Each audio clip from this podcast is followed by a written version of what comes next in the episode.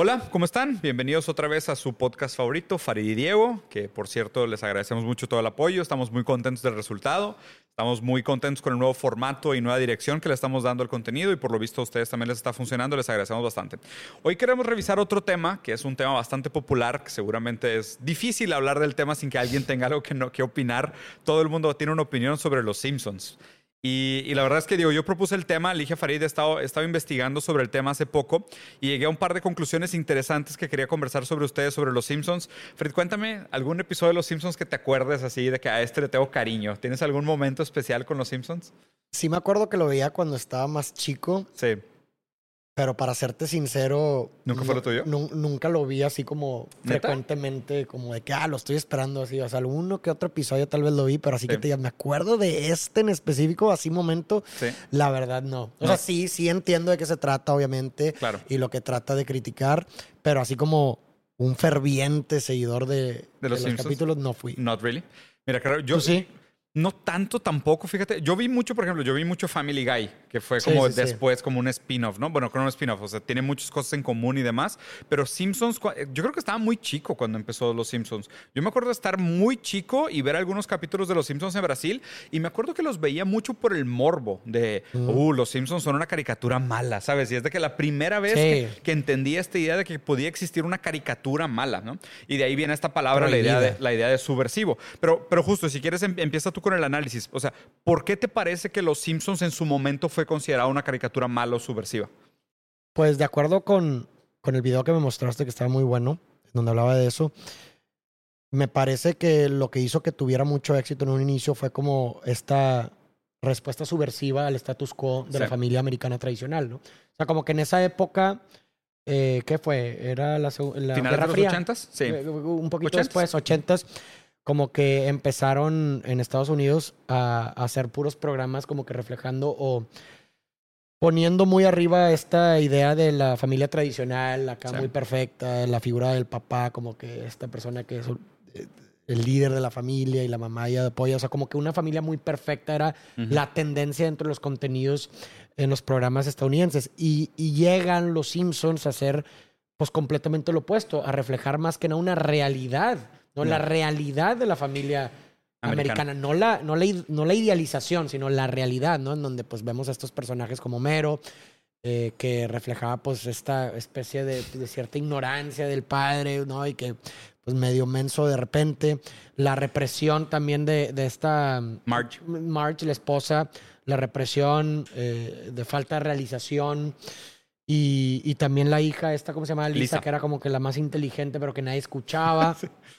Entonces, como que creo que eso hizo, eso fue un factor de éxito de la serie, ¿no? Que, que pues la que, y, que es uno de los propósitos de la parodia en sí, ¿no? Como eh, poner, evidenciar. ciertas cosas de la realidad de una forma cómica, claro. pero que pues finalmente son una una, una crítica claro. a lo que se vive. ¿no? está interesante. Yo creo que leí el, análisis que, que, quiero plantear es como el contexto histórico donde nacen los Simpsons. ¿no? O sea, a ver, cuando empieza el, el movimiento, la ideología neoliberal en Estados Unidos, que es en los 70s con, con Reagan y Thatcher, eh, lo que se hace es que supuestamente exista esta noción de no existe la sociedad, solo existen los individuos, sus familias y sus intenciones. ¿okay? Entonces lo que hacen es que de alguna manera dicen, ¿sabes qué? Es que el Estado no debería estar tan preocupado por el bienestar estar, el bien y el mal, la regla, las decisiones de la gente. Eso es responsabilidad de la familia. Si tú eres un buen papá y educas bien a tus hijos, tus hijos van a ser buenos y a tus hijos les va a ir bien. Si tu, familia, si tu familia es un núcleo familiar funcional, tu familia va a tener un buen futuro. Y como que delegaron mucho de la responsabilidad del Estado a, la, familia. Y, y lo interesante es que el aparato ideológico, porque a fin de cuentas mucho de lo que consumimos de entretenimiento es parte de un aparato ideológico. Por supuesto, el aparato ideológico exactamente tiene una agenda. Decía, estos son los modelos de las familias tradicionales. Entonces había una familia tradicional blanca, una, una, familia tradicional negra, una familia tradicional latina, una familia tradicional no sé qué, pero estaban todos los modelitos. Es como si te estuvieran dando una guía de así es la familia tradicional americana y si tú sigues estos pasos vas a tener todos los días un final feliz, un abrazo con la familia. Y los Simpsons llegaron a decir de que no, la familia tradicional americana es un desmadre, o sea, está todo al contrario contrario de lo que dices. Entonces, me parece ese es el contexto interesante en el cual los Simpsons nacieron como una caricatura subversiva. Exactamente, sí, y ahora que lo mencionas también recuerdo ahí uno de los speeches que se mostraban, por ejemplo, los presidentes de Estados Unidos que incluso mencionaban como que la familia, esta, este concepto de familia que estaban eh, en, En la tele. en la tele, en el status quo, era el fundamento de la sociedad americana. O sea, esto representa la sociedad americana, esto construye América. Ya es que Claro. hay mucho nacionalismo y mucho Sí. excep- excepcionalismo, exceptional American exceptionalism. Sí. Y, y precisamente pues los Simpsons, como tú dices, llegan a decir ni madres, güey. Así Esta- no es la esta realidad. no es la realidad, güey. Claro. Entonces ahí pasa, pasa un movimiento interesante y de hecho, justo como estaba enseñando en este video, que de hecho si quieren luego les pongo el, el link aquí abajo para que lo vayan a ver, supuestamente alrededor de la temporada 9, porque a ver, Sí, nueve sí. temporadas ya es bastante, ¿eh? Eh, los Simpsons empiezan a perder popularidad de una manera drástica y lo que pierden también es su capacidad de hacer sátira por dos motivos. El análisis es, es que pasan dos cosas. Primero, se vuelven muy rentables, o sea, ya ganaban demasiado dinero. Entonces ya no era ese programita chiquito, filoso, donde eran atrevidos y probaban cosas nuevas y nadie les hacía tanto caso Claro. porque por más que fueran subversivos, pues era un programita ahí cualquiera y de repente se vuelve un programa. Y a ver, es de Fox, Ujú. es de Fox News, ¿eh? Fox es el Muy canal, es un canal sumamente conservador. Entonces, qué raro que los Simpsons dentro de Fox habrían sido tan subversivos en su momento, pero poco a poco los van encarrilando, Claro. como diciendo, no, no, no. Ya no pueden hacer tanto esta, esta Sí. práctica subversiva. Poco a poco los van alineando con la ideología del pensamiento Claro. tradicional conservador y, y obviamente los Simpsons pues pierden el filo Pierden la esencia. y ya no logran hacer sátira. Y se refleja finalmente en los números, ¿no? En el Porque empezó a bajar. a bajar. Y el otro factor de declive importante de los Simpsons es el tema de la rentabilidad. O sea, algo que, que extraño que pasó es que los Simpsons llegaron a un punto alrededor de la temporada 9 donde ganaban más dinero vendiendo para Farnalia, o sea, Mm, sí. playeras, Merch. gorras, lo que sea, merchandising, que haciendo los programas. güey. Entonces, obviamente, pues el programa ya no Ya era tan importante. Era más grande la inversión en marketing que la, que la inversión en creación de contenido. Y me parece también que algo que marca ese punto de quiebre es que por lo menos durante todo ese lapso de tiempo donde fue muy, muy subversivo, estaba muy claro la crítica Ah, hacia claro. qué era, ¿no? O sea, estaba el status quo muy marcado, los contenidos muy marcados, entonces llega este como que contrarrestar prácticamente todo. Pero posteriormente empieza a haber esta, esta fragmentación y entonces los personajes de- dejan de ser. Los personajes de los Simpsons dejan ref- de, de ser una. de reflejar o satirizar una realidad Mm. y empiezan a tomar. o sea, ser vacíos de, de Claro. sentido, ¿no? Y, y ve, y ve qué interesante, porque justo es el problema. O sea, en su momento en los 80s, claramente los Simpsons se burlaban de, la, de la idea ideal de la familia americana. Correcto. El problema es que, ¿dónde está la familia hoy? Exactamente. O sea, se fragmenta eso, ya no está muy claro como el- ese status quo por esa fragmentación. Sí. Entonces, aquí, ¿a dónde le tiras ahora? Y, ve, y ahí es donde justo quería terminar el análisis con el último punto. O sea, se acabaron realmente los sitcoms, ¿ok? Porque todos los sitcoms... Describe lo que es un sitcom. Sitcom son to- todas estas eh, comedias eh, que ves sentado. O sea, ¿sabes? Es sentarte Ya. a ver comedia. Sit comedy. Sí, sit- sit- sitting comedy. Entonces, todas las sitcoms se acabaron de que Modern Family, o sea, poco a poco Family Guy, inclusive las de Malcolm caricatura, in the Middle. Malcolm in the Middle. O sea, todas estas se fueron quedando en el camino como series noventeras y 2000, How I Met Your Mother inclusive, que How I Met Your Mother es una sitcom bastante progresista. Porque, o sea, no había una familia tradicional per se, o Friends inclusive, que era un Sí. sitcom de amigos que compartían Sí, sí, un departamento. A ver, es que justo, ¿a qué se referían? O sea, y, y hoy, ¿cómo haces un programa que refleje una realidad compartida de todos? Ese- ese es el problema, estamos tan fragmentados que- ¿Cuál es esa realidad compartida? ¿Cuál, o sea, ¿qué te refieres con una realidad compartida? O sea, yo creo que los medios lo que acabaron haciendo, y para mí lo que refleja mucho esta muerte de los Simpsons, es que se separa el la realidad del significante. O sea, aquello que significaba la realidad, los Simpsons representaban una realidad clara. contradictoria de la familia ideal versus la familia real. Ta, ta, ta. El problema es que ahora pues desaparece la familia y ahora los Simpsons se refieren a, ¿A qué? quién? ¿A quién Pues se refiere Homero? mismos. A ellos mismos. Entonces aquí Ya no lo, les queda otra. lo interesante aquí es que haz de cuenta el- la idea y, Y eso, fíjate A que eh, eso, o sea, disculpa que te interrumpa, pero No, no, se me vino rápido. O sea, finalmente también es un, un reflejo de la época del posmodernismo. Eso es lo que pasa con el posmodernismo. No, es un autorreferencial completamente el, el posmodernismo. O sea, los posmodernistas eso- son así. son muy, o sea, quitan las grandes metanarrativas y se vuelven autorreferenciales. Autorreferenciales. Entonces, y, y justo esta palabra la traigo bien de moda. O sea, y qué curioso A ver. que entonces los Simpsons pasan, en ese sentido, de ser una crítica subversiva al status quo, hacer el, El status status quo. güey. Muy ahí está, güey. Muy dialéctico, ¿eh? O sea, Exactamente. muy dialéctico. Se o sea, volvió la tesis. Se volvió la nueva tesis. O sea, donde era la síntesis que a través de la, de la sátira criticaba lo que era la tesis anterior, Ahora ahora, tú te volviste. ahora tú te Porque- volviste la tesis. ajá. ¿Por qué? Pues que lograste sintetizar un movimiento histórico. Ahora tendrías que criticar eso. Ahora tendrías que criticar eso. O sea, ¿eso, eso qué? Lo interesante es que Esa ahorita... es- fragmentación, esa- es, esa lo difícil. esa- Lo difícil ahorita para mí es determinar exactamente cuál es Sí. la nueva tesis. Sí, materializarlo, porque está muy vacío, está muy por Quedó- todos lados. ¿Cómo materializas? ¿A dónde atacas? Y ¿Cómo com- lo haces común? Y como es autorreferencial, se vuelve especialmente difícil de encontrar cuál es el objeto de análisis. Sí, por eso, exacto. Es- eso es porque, por ejemplo, y, y para explicarle a la gente, traigo muy de moda esta palabra autorreferencial, güey. Te lo sí, juro hay- que sí, entre, es cierto, hay que... hay- entre, entre ayer y hoy he dicho autorreferencial como 70 veces, güey, porque la traigo tatuada en el cerebro. ¿Por qué es tan importante la palabra autorreferencial para mí? Porque el lenguaje siempre se refiere a algo más. Correcto. O sea, cuando tú dices manzana, o sea, tú siempre estás hablando de otra cosa. O sea, tú estás referenciando un objeto. O sea, o sea, funciona a través de la representación. Correcto. Las palabras son símbolos. O sea, son símbolos Representan algo. que tienen un Una realidad. El que significa Un objeto. y aquello que es significado. El significado y el Significante significado y significante. Ok. El problema es que Homero Simpson significaba algo. O el sea, papá tradicional. Tal cual, las características, ta, ta, ta. América, Ok. Estados Unidos. Poco a poco, ese papá desapareció. ¿Mm? O sea, hay problemas de desempleo. O sea, no dejarían que, sí- que un güey como Homero trabajara en una planta nuclear, güey. ¿Sabes? O sea, es, ese, ese hombre desapareció. O sea, ese tamaño de casa para una familia de ese nivel socioeconómico con un solo ingreso desapareció. O sea, ese, todo, toda esa estructura de Bart como el niño bully, todo eso desapareció. Desapareció. O sea, Pero ellos ese- se mantuvieron. pero ellos se mantuvieron. Entonces, a lo ya, único... ya tenían vida propia. güey. A lo único que pueden hacer referencias es a ellos mismos. ¿ok? Pero, aquí, pero aquí hay un aviso bien interesante. Mi lectura es que este destino apocalíptico, autorreferencial, es el destino de todos los símbolos populares y los celebrities. O sea, porque ahí te va. Por ejemplo, Kanye West, si quieres. Ujú. Kanye West también se volvió autorreferencial. Definitivamente. O sea, Kanye West en su momento, cuando empezó como figura subversiva, Fue subversivo. o sea. se refería a algo. A la larga, Kanye West solo se refiere a Kanye West. O sea, no- ya no se refiere a absolutamente nada más. Y ahí te va mi siguiente, mi siguiente watch out, güey, o sea, mi siguiente aviso de peligro.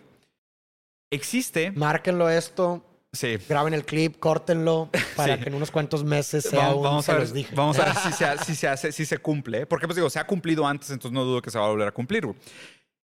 El hecho de que un celebrity se transforme en un personaje autorreferencial crea una separación entre la persona y el símbolo. ¿Ok? ¿Ok? Entonces, Britney Spears ya no tiene nada que ver y ni siquiera está bajo el control de Britney Spears.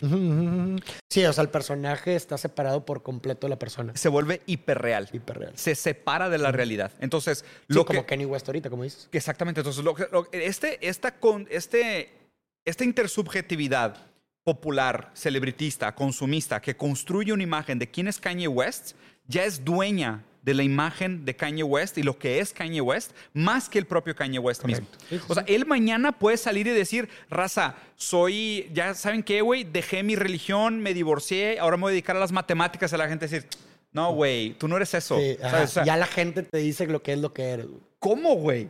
O sea, y, y a ver. Pero ¿no crees que eso sea Britney Spears, inevitable, Britney? Spears y su rapada. Claro. eh, fue eso. O sea, fue una ruptura donde Britney Spears, o sea, el mundo, Una ruptura simbólica de. el mundo, de- ruptura simbólica, lo acabas de decir. Se rompe la relación entre el símbolo y el objeto. Exacto. O sea, esa ruptura simbólica es lo que hace el, el universo hiperreal autorreferencial. Secuestra y separa la referencia del objeto. Pero ve lo, lo enfermo que es eso. Pero ¿no crees que eso sea inevitable? O sea, ¡Qué en, en el celebritismo. ¡Qué miedo! O sea, porque es inevitable que en un punto de tanta fama, por ejemplo, de esos que estamos mencionando, Kanye, Britney. es imposible que no te idealicen de cierta forma y que te crean Sí. esta, idea- esta categorización. Volvemos a lo mismo. Nosotros entendemos el mundo a través de categorías. El problema, volvemos a lo mismo, de las categorías es que nos impiden ver el panorama completo. Mm. Entonces, cuando tienes un grado de fama como el que ellos tienen, yo creo que es inevitable que se te crea esta categorización que finalmente te separa por completo. O sea, como tú dices, se crea esta hiperrealización. O sea, no es, no, no es definitivamente la categoría de esa persona. Claro. Pero eso termina consumiendo o, pos- o- o- o tomando posesión de la persona.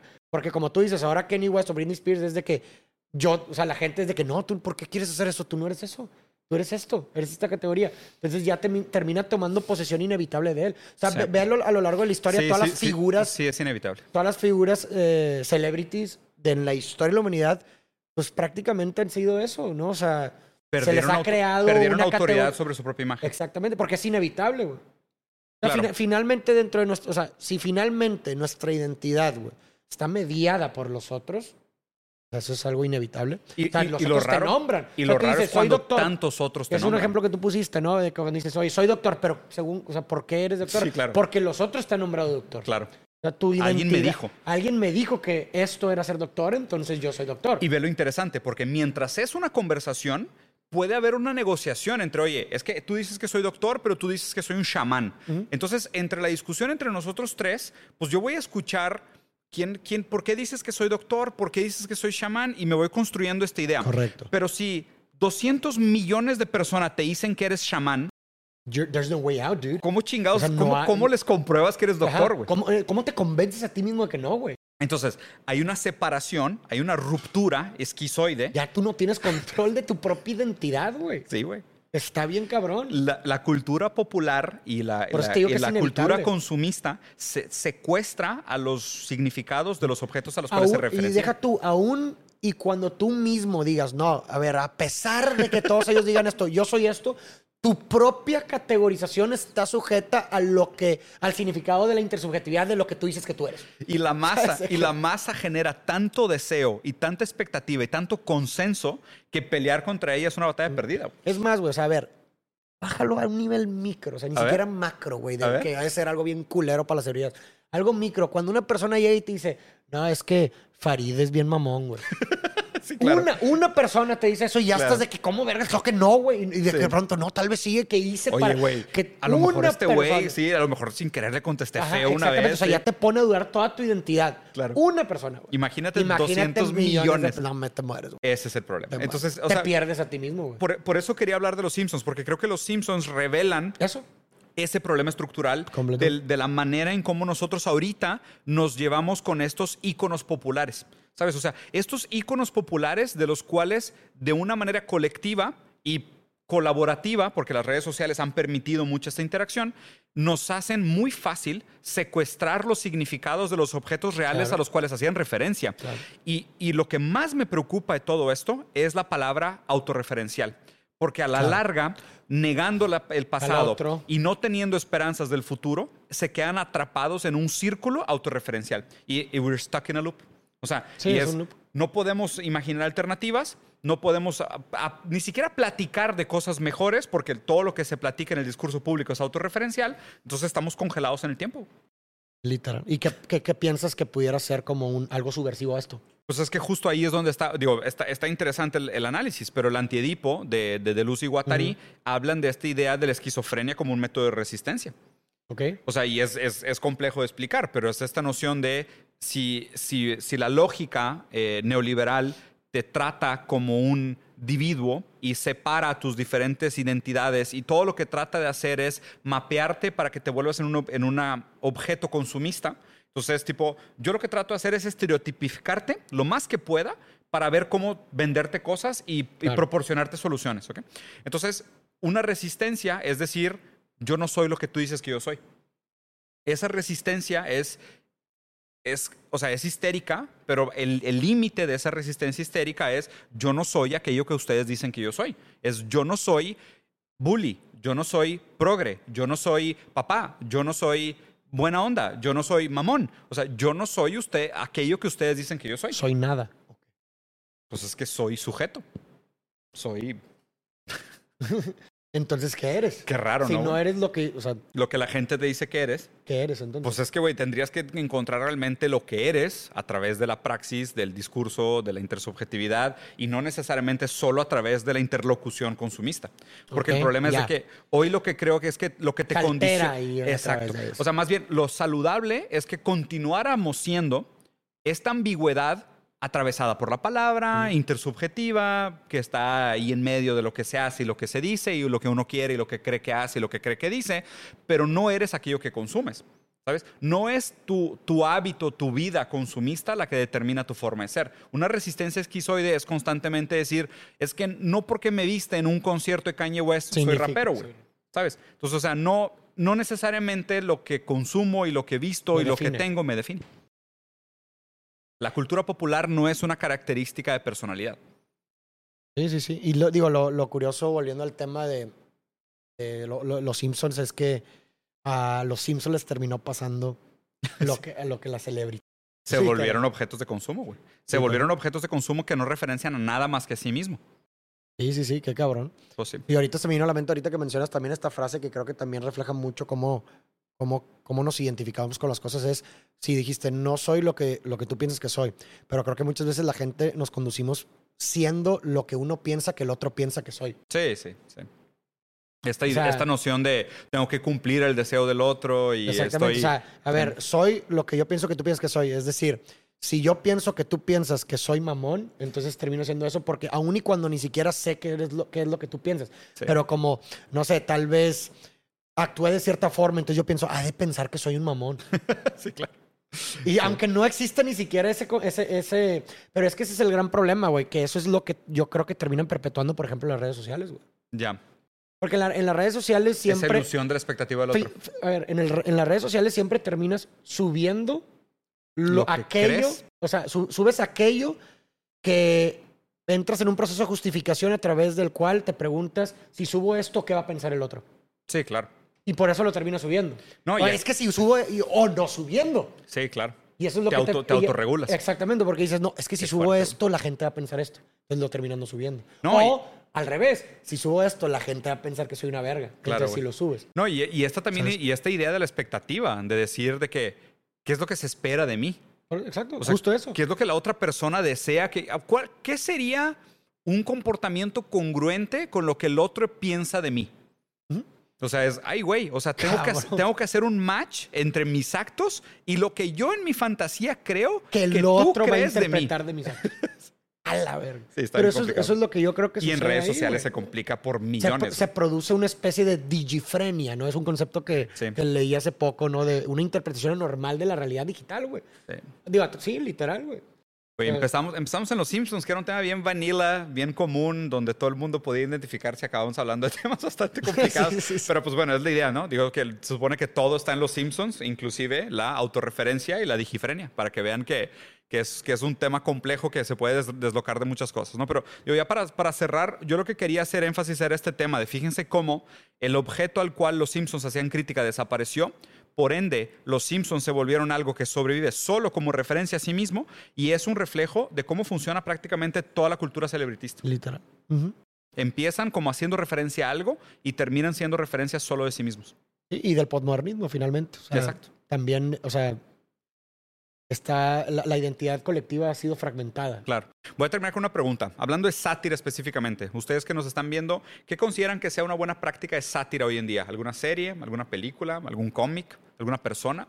¿Dónde está la sátira hoy? ¿no? Porque la sátira también lo que nos indica es qué es aquello a lo cual tenemos que ser subversos. Entonces me interesa saber de qué podríamos hacer sátira hoy en día. Vamos, Raza.